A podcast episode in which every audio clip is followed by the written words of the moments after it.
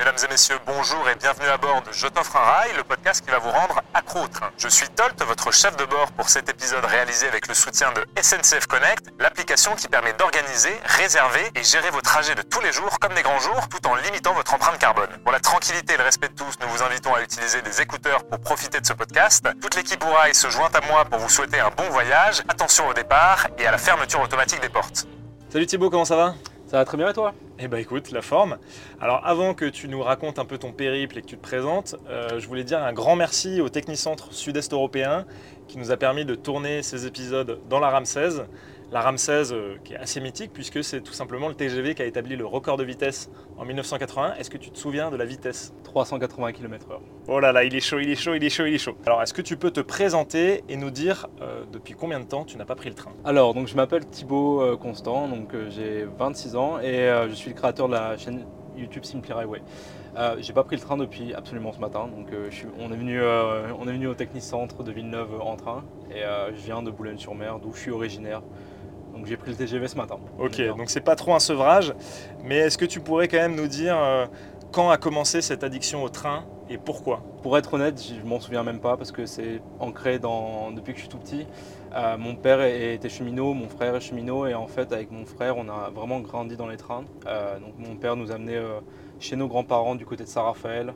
Euh, donc à chaque vacances scolaires, donc euh, depuis que je suis né jusqu'à mes euh, 20 ans. Donc en fait, moi j'ai tous mes souvenirs d'enfance avec mon frère dans les trains de nuit et, on a développé cette passion euh, comme ça. Euh, on a toujours été attirés par ça, moi et mon frère, on parlait que de ça. Et j'en vis maintenant, et voilà. Et en plus, c'est voilà, ça crée un lien familial. euh, Exactement, Super. ça, ça anime les, les conversations, c'est sûr. ouais. Il y a des gros débats un peu? Ah oui, ouais, bien sûr, ouais, des débats sur euh, meilleurs trains, etc. Moi, je suis pro, euh, j'ai- j'aime bien les trains allemands, etc.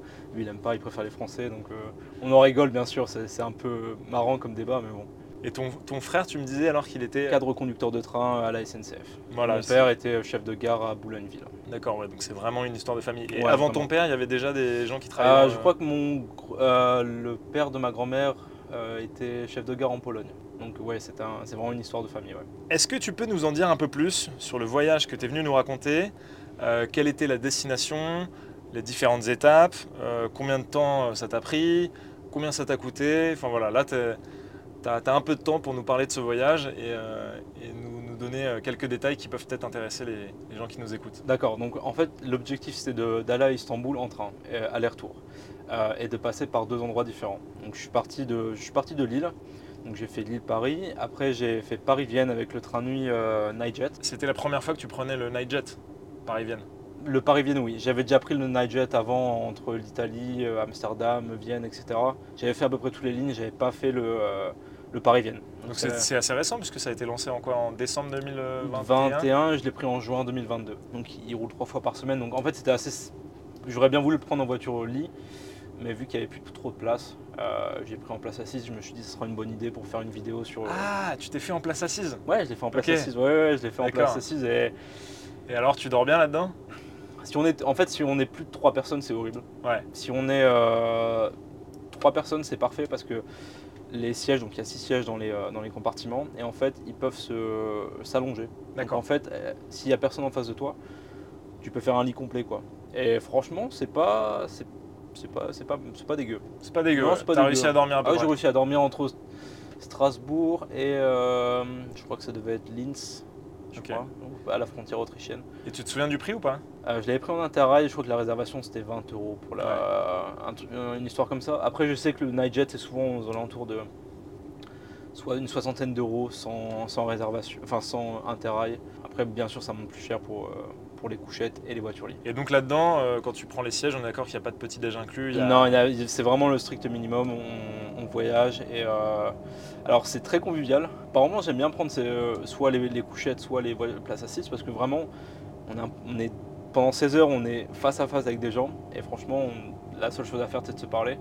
Et honnêtement, le temps passe limite plus rapidement que si on était en place euh, couchette où vraiment on s'installe, on dort et voilà. Super, et bah écoute, je te laisse reprendre le fil de ton voyage. Donc Donc, t'arrives à Vienne. à Vienne, euh, donc j'ai fait quelques vidéos à la gare de Vienne parce que c'est un bel endroit pour les trains. euh, puis pour ma chaîne, c'était sympa d'en parler.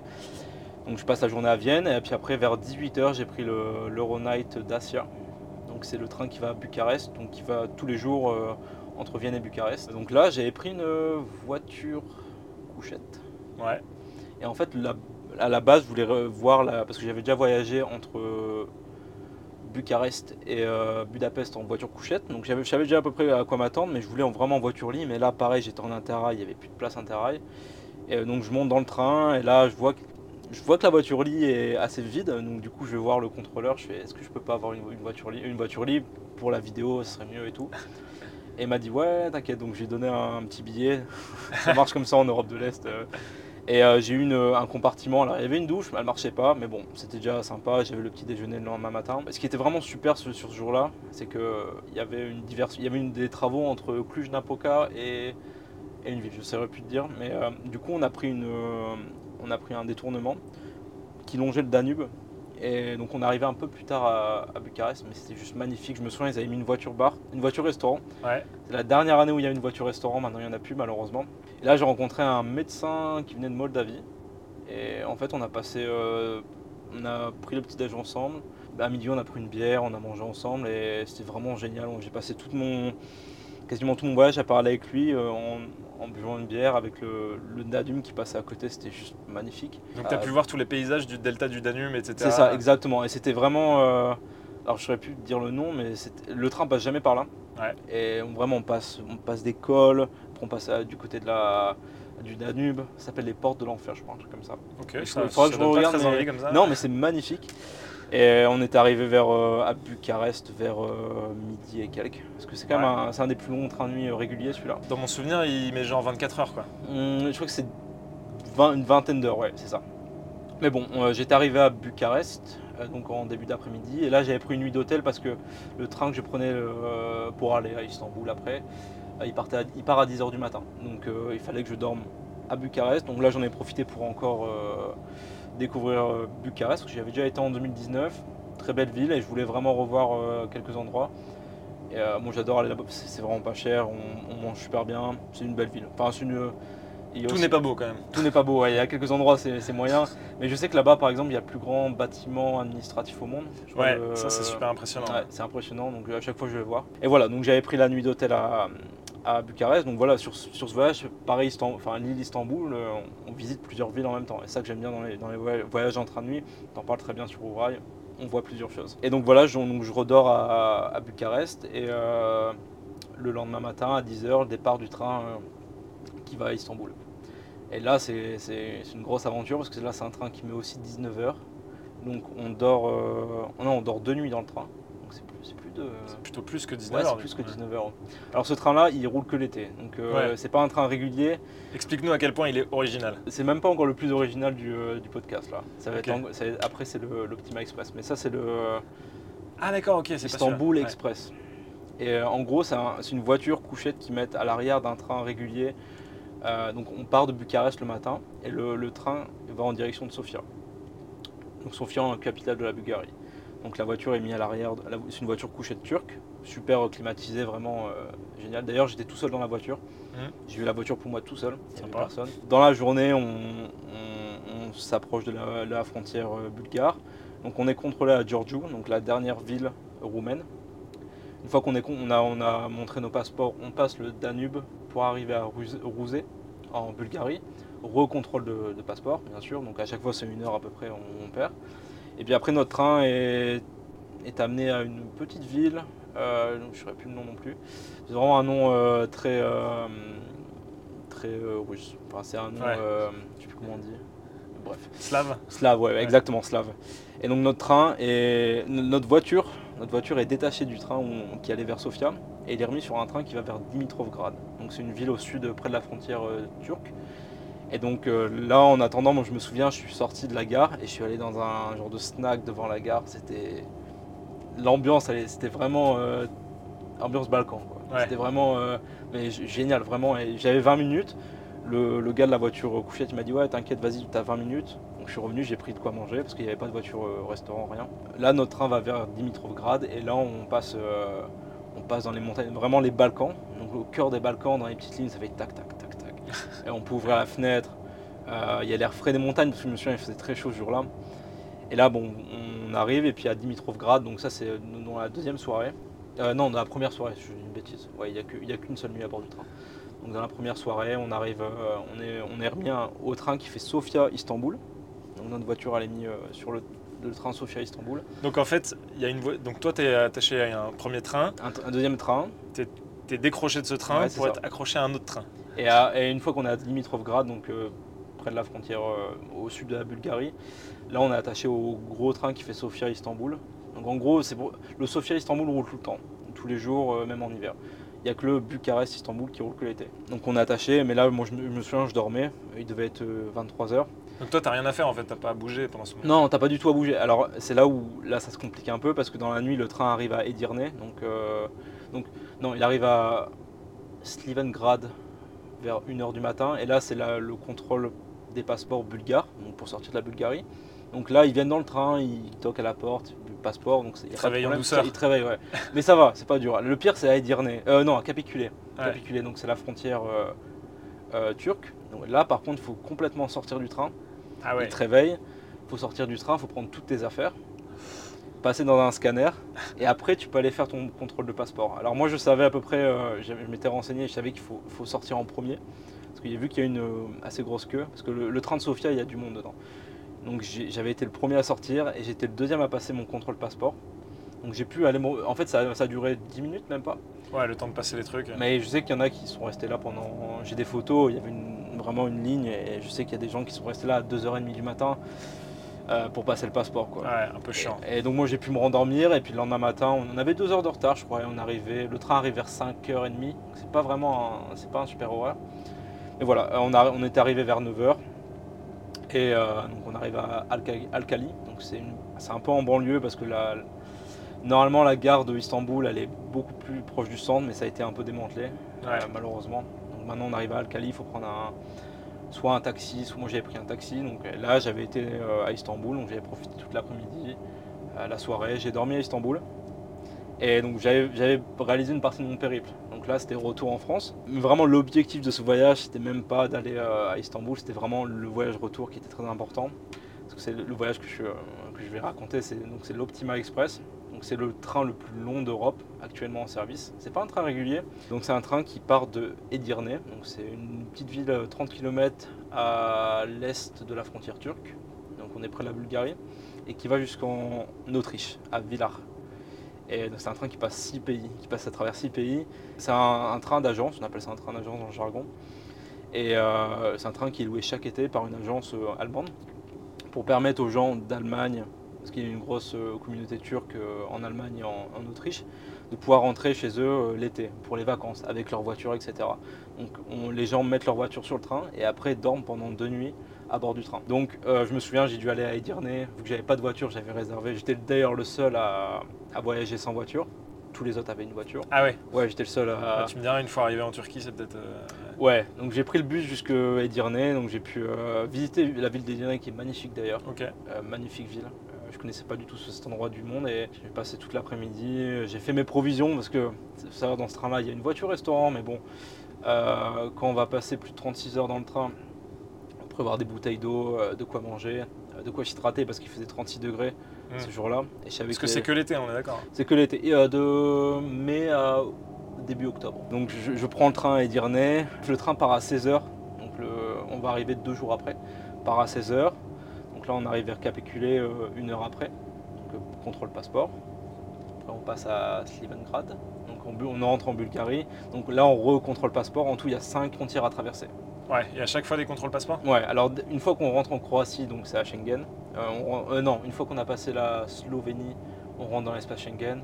Donc il n'y a plus trop de problème. Donc en gros, il y a 8 contrôles passeport. Il y a 4, frontières à passer. Donc une fois qu'on sort de la Turquie, une fois qu'on rentre en Bulgarie. Et donc voilà, on passe euh, la première nuit. Donc j'ai vraiment des bons souvenirs. euh, le, le premier soir euh, en Bulgarie avec le coucher de soleil. Et en plus, c'est des, voitures couchettes où on peut ouvrir euh, complètement la- la fenêtre.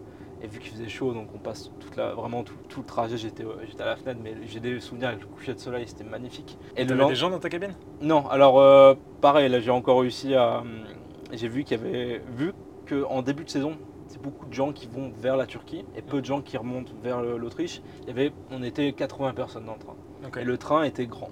Donc il y avait plein, il y avait plein de voitures couchettes.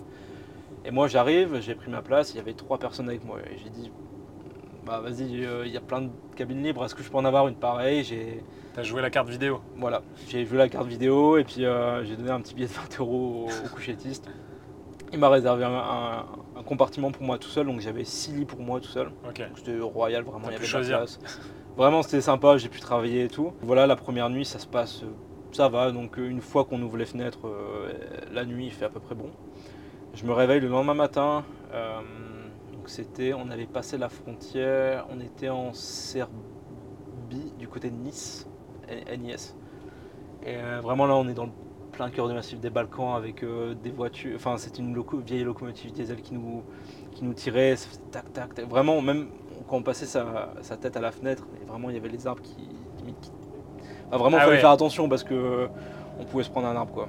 Donc, euh, mais là, on est dans des canyons, euh, au plein milieu des Balkans. Il y a absolument zéro trace de, de, de route ou comme ça. C'est C'est des paysans. ah ouais, c'est des paysans complets. Les Balkans d'ailleurs, si je peux recommander, c'est un des pays où, enfin des une zone de l'Europe où je préfère aller parce que vraiment c'est une machine à remonter dans le temps. On est dépaysé complet. Et vraiment c'est niveau ferroviaire c'est quelque chose. Ouais.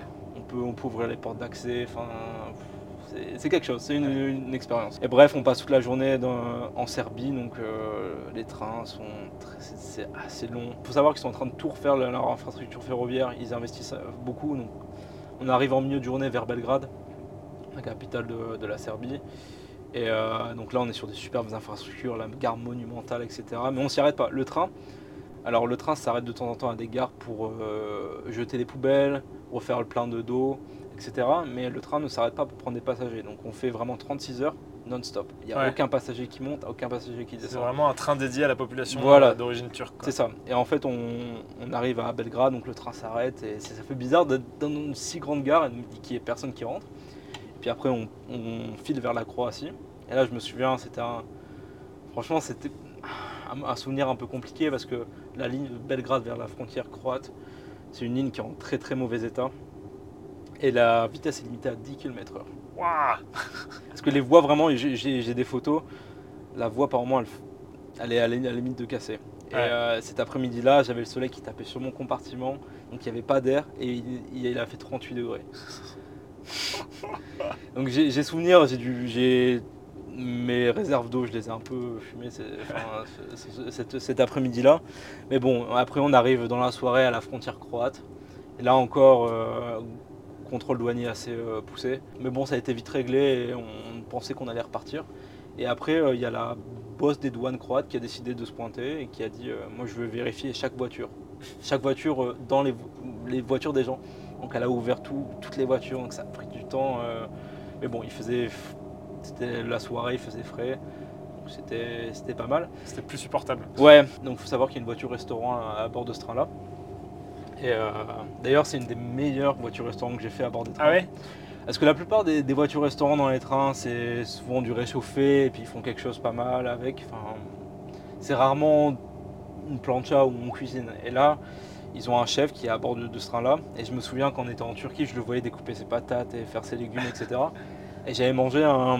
Donc c'est du, du poulet avec euh, du fromage, des frites et des, des- des- des légumes frais. Un vrai plat chaud, quoi. Ah, vrai plat chaud. Et je me souviens, je crois que c'est les meilleures frites que j'ai mangées de ma vie. Ah ouais, Vraiment, c'était avec un peu de fromage dessus. pff, C'était franchement, c'était c'était génial. Et j'avais payé ça. euh, c'était vraiment pas cher. Ouais. Vraiment, c'était pas cher. Et ce qui était marrant dans cette voiture restaurant, euh, d'ailleurs, c'est le seul train où je voyais où on pouvait fumer à l'intérieur du, du train. Je voyais les gens, il y avait même des, des, des- des cendriers marqués Optima Express dessus. Et je dis, mais waouh, c'était. Ouais, c'est Ah, retour dans les années 50. Oh, ouais, c'était quelque chose et tout le monde fumait, et clope sur clope. Et je dis, bon, c'est. Mais, mais voilà, c'est une ambiance qu'on retrouve nulle part ailleurs. Même quand je parlais tout à l'heure des Balkans, là, c'est vraiment l'expérience ultime. Ouais. Euh, Vraiment, euh, c'est une machine à remonter le temps. Et pareil, les gens, il faut minimum parler allemand ou turc, parce que le- même le personnel parle. Moi, je parlais que anglais, donc c'était un peu compliqué. Mais bon, on y arrive toujours, euh, plus ou moins. Ça, y a Avec des de gestes, des trucs. J'en étais à la frontière croate. Et là, donc là, deuxième nuit, là, je m'endors et je sais qu'on va rentrer dans Schengen après la Slovénie. Donc il y a encore pendant la nuit un contrôle, mais c'est rapide. On, on toque, on regarde le passeport, on, on se rendort, il n'y a pas de problème. Et là, je me réveille, euh, donc, euh, donc on est le troisième jour. Et on est en plein milieu de la Slovénie, juste avant de passer la frontière autrichienne. Et là, on est euh, dans le cœur des Alpes. Hmm. Donc on, on ouvre la fenêtre, On est dans les Alpes. L'air est frais, l'air est bon. Enfin, c'est Ah, vraiment beau les Ah panoramas. ouais, c'est magnifique. Et là, on rentre dans un tunnel où on arrive en Autriche. Et là, j'ai mes souvenirs, j'ai des photos de ça. C'est magnifique. Avec les lacs bleu turquoise en arrière-plan. Et c'était au mois de juin, donc c'était, les Alpes étaient complètement vertes. Et on est arrivé à Villars à, aux alentours de 9h du matin. Donc c'était parfait. Donc j'ai pu dormir, reprendre mon petit-déj. Je crois que j'avais pris mon petit-déj à la voiture restaurant ce matin-là. J'avais fini en beauté. On arrive et moi j'avais pas de voiture donc je suis reparti à pied euh, vers la gare de Villars. C'est une gare autotrain on appelle ça. C'est un peu excentré de la ville mais j'avais pu quand même euh, faire ça à pied. Et je voyais tous les gens rentrer dans les, dans les wagons de fret. On appelle ça des porte-autos. Mm. Et reprendre leur voiture et tout content d'arriver à destination. Et on est arrivé à 9h donc c'était pas trop, trop long. Moi vraiment j'ai passé un moment. Il faisait juste chaud. Vraiment c'était... Ouais. euh, mais la transition entre la Turquie, je me souviens le, le premier soir, on voyait les mosquées défiler euh, en arrière-plan, et deux jours après, on se retrouve euh, au cœur des Alpes. C'est juste magnifique. Ouais, vraiment, et on, et magique. on a passé euh, à travers les Balkans, des, des pays vraiment l'ex-Yougoslavie. la plupart des, des bâtiments, il y a encore des impacts de balles. C'est vraiment, c'est quelque chose, hein, mais c'est à voir. Vraiment, c'est une expérience. Et alors ce train, comment tu le réserves? Il faut aller sur le site de l'Optima Express. C'est un site qui est en allemand. C'est un peu compliqué à réserver. On ne peut pas le réserver en interrail. hein. Vraiment, c'est Ouais. un train qui est vraiment unique. Euh, mais il faut aller sur le site et après, c'est assez simple. Si vous voulez aller en Turquie euh, avec votre voiture, c'est vraiment une super option Mhm. parce que ça vous évite euh, la, la route en- dans tous les Balkans et franchement, ça peut être un peu compliqué, je pense. Donc, on rentre les, les- les données de sa voiture, etc. Mais euh, moi, je me souviens, ça m'avait pris. Pas pris trop de temps. J'avais juste, je m'étais juste aidé de Google Traduction parce qu'il n'y avait pas la traduction automatique. Mais j'avais réussi à, à réserver sans trop de problème. Et je crois que c'était, euh, j'avais payé 150 euros, il me semble. Mais on passe quand même 36 heures dans un train, donc Ouais. euh, je trouvais que ça, ça allait encore. Par contre, si on prend une voiture, c'est quand même beaucoup plus cher. Vraiment, c'est le train le plus unique qu'on peut faire. Et d'ailleurs, c'est le train qui prend la, la route de l'Orient Express, l'original. Euh, quand on parle de l'Orient Express, c'est le train qui allait à Istanbul.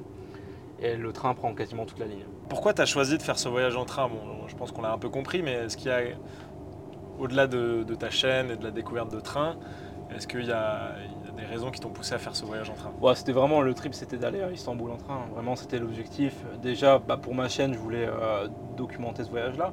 Je me souviens, j'ai pris une photo devant une des mosquées à Istanbul et j'ai dit je l'ai fait. Je suis- J'étais avec mon sac à dos et je dis je suis parti de Lille il y a 2-3 jours. Et je l'ai fait quoi. Et maintenant, je rentre. C'est juste pour dire que c'est possible, euh, c'est possible de le faire en, train quoi. Alors c'est sûr que c'est pas le plus facile, c'est pas le plus rapide, mais au moins on passe des bons moments parce que moi j'ai mes souvenirs avec les gens que j'ai rencontrés dans le Night Jet Paris-Vienne du euh, docteur moldave que j'ai rencontré dans l'Euronight euh, Bucarest. Malheureusement, j'avais personne euh, dans, le, dans le train pour la, à Istanbul. Mais bon, et après l'Optima Express, c'était plus pour dire de l'avoir fait, parce que vraiment Ouais. c'est une odyssée. Moi j'appelle ça, ce train-là, c'est une odyssée. Ouais, vraiment, ça ressemble à ouais. une expérience en soi. ouais. Alors, est-ce que tu pourrais nous raconter une anecdote qui t'a marqué en positif et une anecdote qui t'a marqué en négatif? Ah, Je me souviens dans, dans l'Optima Express, les gens jetaient absolument tout par les fenêtres. J'étais Ah ouais. choqué. Mais vraiment, quand je te dis tout, même les clopes. Ouais. Je, me suis même, je me suis sûr qu'on a, on a dû allumer un incendie comme ça. Vraiment, ma voisine d'à côté, elle se servait d'un truc, tout par les fenêtres. Je dis mais c'est pas possible. Et T'as osé leur en parler ou pas trop? Non, parce que ça parlait que allemand et turc. Vu qu'on reste quand même pendant plusieurs jours euh, ensemble, euh, alors je regarde, je donnais des, des petits Scarface quand même par moment, genre en mode qu'est-ce que tu fais? Donc ça c'était un peu l'expérience négative. Donc en positif, euh, vraiment j'ai gardé un, un bon souvenir de, de la rencontre que j'ai fait à- dans le Vienne Bucarest avec le, le médecin moldave là et je suis toujours en contact avec lui et je pense qu'on va se revoir un de ces quatre euh, parce qu'il y a un train qui va en- un train de nuit qui va de, de Bucarest à Chisinau. On avait parlé d'un peu tout et de rien, puis j'avais ex- expliqué que j'avais écrit un livre sur les trains de nuit. Et il me l'a, l'a pris. Genre, euh, il me l'a donné, je crois, 20 euros. Et puis, euh, il me l'a pris et il l'a l'a gardé. acheté. Il l'a acheté, ouais. J'avais pris 2-3 exemplaires euh, pour faire des photos, etc. Et il m'en a pris un, ouais. Et du coup, il a, alors j'avais fait une petite signature à bord de la voiture restaurant, tout ça, c'était, Sympa. c'était sympa. Et je me suis on buvait une bière donc pendant notre repas. Et avec le Danube qui passait, vraiment, c'était un. Et je me souviens, le voyage était passé du coup en, en un éclair. Ouais. Quand, on, quand on rencontre quelqu'un, le voyage passe en franchement dix fois plus rapidement. C'est ah, incroyable. Moi, j'avais demandé un peu comment ça se passait euh, là-bas en, en Moldavie, euh, la vie, etc., les différences qu'il vivait à Bucarest aussi. Euh, on a pas mal parlé de train, parce que lui, c'était un. Il prenait le train parce que par raison écologique aussi. Du coup, on, on est venu beaucoup à parler de ça. Il avait quel âge? Euh, Enfin, Il a quel âge? 29 ans, il me semble. Ah, jeune, ok. Ouais, il était, il était assez jeune, en fin d'études, etc. Et je me souviens, on parlait un peu des différences entre l'Europe de l'Est, où le train est encore vraiment ancré dans, le- dans les déplacements de tous les jours, Mm. parce qu'on n'a pas forcément le, le pouvoir d'achat de s'acheter une voiture, ou en Europe euh, occidentale, où là, vraiment, on, on voyage en avion et on voyage en voiture. Et le Mm. train, ça reste, euh, bon, peut-être pourquoi pas. Bah, Lui, vraiment, il voulait prendre le train parce que c'était écologique, mais il disait qu'il y avait beaucoup de gens là-bas qui prenaient le train parce que c'était moins cher et il n'y avait pas d'autre choix. Ouais. Donc on avait beaucoup parlé de ça et puis après euh, un peu de tout et de rien, d'où on venait, etc. Euh, Puis voilà, des discussions de voyage quoi. C'est lui qui m'avait expliqué un peu les. J'ai parlé des, des portes de l'enfer, etc. Mais je crois que c'est lui qui m'avait expliqué cette, euh, cette région Ouais. euh, de, de la Roumanie. Mais j'ai eu de la chance sur ce, ce trajet-là parce que normalement le, le paysage entre Cluj-Napoca et Bucarest c'est très euh, plat. C'est vraiment la Roumanie, parce que la Roumanie il y a une région un peu montagneuse au sud et après c'est vraiment une grande plaine. Et, euh, T'as quand même toutes les Carpates. euh, Ouais, t'as les Carpathes entre deux, c'est vrai. Mais euh, entre deux, c'est des champs assez plats. On y voit aussi beaucoup de euh, trucs qui font du, du pétrole, là, les, euh, des, des puits. les derricks, les derricks de, de pétrole, ouais. Ouais. On en voit beaucoup en Roumanie. Ah, il y a du pétrole en Roumanie Ouais, il y, en a, sais il y en a pas mal, ouais. D'ailleurs, je faisais des blagues, je disais, il faut pas le dire aux États-Unis, sinon bon, ils, vont, ils vont envahir la Roumanie.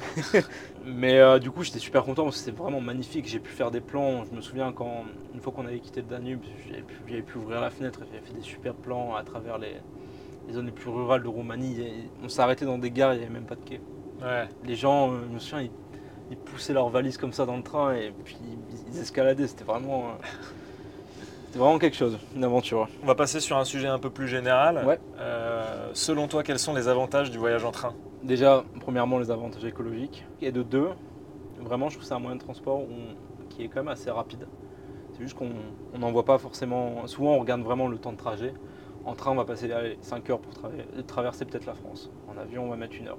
Sauf qu'on ne voit pas tous les autres euh, les temps de trajet. Par exemple, pour aller d'un centre-ville de votre domicile à l'aéroport, il faut arriver une heure avant, etc. Le train, on part du centre-ville, donc c'est à- souvent assez proche de chez soi, ou euh, de la, la gare la plus proche. Et une fois qu'on est parti, on est parti. Donc c'est, et c'est du temps qu'on peut mettre à profit surtout. C'est, c'est quelque chose que j'adore dans le train, c'est qu'on peut travailler, on peut faire autre chose, on peut s'évader, on peut vraiment tout faire. Tandis qu'en voiture ou l'avion, ah, je suis désolé, j'ai déjà pris l'avion et travailler en avion, c'est juste impossible. On n'a pas la place. Le train, on a la place, on est bien. Si on veut aller prendre un café, on peut aller prendre un café. On a mal aux jambes, on se lève. Vraiment, alors c'est, vrai, c'est peut-être un peu plus long, mais on passe un super bon moment. Ouais, au niveau confort, Ah ouais, c'est. Et je trouve que le, le gain de temps de l'avion par moment ne, ne se vaut pas, vraiment ne se vaut pas du tout. Après, c'est c'est vrai que ça reste quand même un peu plus cher, mais bon, c'est une idée quand même qui est. euh, c'est une idée reçue, moi je trouve. Par exemple, les voyages en avion, les gens souvent s'y prennent plusieurs mois à l'avance. Les voyages en train, les gens s'y prennent une semaine à l'avance. Bien sûr que les prix sont plus chers Ah quand on s'y prend une semaine à l'avance ou la veille. Quand on prend l'avion, c'est sûr que si on regarde la veille, ça va être des prix euh, beaucoup plus chers que le train. C'est ça, en fait, si on prend un peu de recul, Ah ouais. euh, si on prend par exemple une moyenne des prix, en fait, le train est pas forcément plus cher au Pas, kilomètre. pas forcément. Peut-être un peu plus, un peu plus cher. Et puis aussi, je trouve qu'il y a un- une approche qui est différente. C'est-à-dire qu'en avion, parfois les gens, ils vont euh, pas décider forcément de la destination, Non, ouais. alors que le train, c'est déjà décidé. Donc en fait, Exactement. forcément, vu qu'il y a moins de choix, mais forcément, si tu regardes toutes les destinations possibles, bah, tu vas forcément trouver un billet pas cher. Ouais, bien sûr. Donc l'approche n'est pas exactement la même. On n'y pense pas forcément, mais les coûts, quand on prend l'avion, faut prendre la nav- faut prendre la navette ou le parking pour aller à l'aéroport. Quand on attend, bah, on prend forcément un- quelque chose à boire ou à manger. Dans le train, il n'y a pas tous ces coûts-là. Mm. Ra- Rarement. Et même les, les parkings, la plupart des parkings de gare, on peut toujours s'arranger, il y a toujours quelqu'un qui peut nous amener. Enfin, vraiment, on n'y pense pas à tout ça. Puis il y a le Et, coût euh, pour la société aussi, accessoirement. Exactement, euh, il y a tout ça. Parce que là, toutes les, toutes les catastrophes climatiques, etc., c'est la société qui, qui, euh, on va paye, dire, ouais. qui paye le coût. Mhm. Par exemple, quand il y a des inondations, des choses comme ça, qu'il y a des choses à réparer, bah, c'est euh, le contribuable qui le paye. Et ça, c'est pas impacté. C'est ça Non, qui est, on- on en parle pas- très compliqué à calculer, mais euh. Ok, et ben écoute, euh, merci beaucoup en tout cas pour, euh, pour ce- cette histoire. Est-ce que tu as d'autres euh, voyages bas carbone prévus dans les semaines ou les mois à venir? J'imagine que oui. Alors là, je, je reviens d'un d'un gros voyage à travers l'Europe, donc euh, train de nuit, euh, train en Suisse, etc. Pour l'été, j'ai prévu d'aller en Catalogne, donc je vais sûrement descendre en train de nuit et, et train régional. Donc ça, c'est quoi? C'est le celui qui va jusqu'à la Tour de Caronne Ouais, la Tour de Carole ou via Cerbère, ça dépend parce qu'il y a un peu des travaux entre les deux, donc euh, on arrive toujours à, à faire quelque chose. Sinon, un, un projet où j'ai vraiment envie de faire, c'est d'aller d'aller loin en Turquie et vraiment d'aller vers le, le Moyen-Proche-Orient, d'aller le plus loin possible à l'Est. Parce que maintenant, alors, moi j'ai toujours eu ce, rêve d'aller en, Asie en train.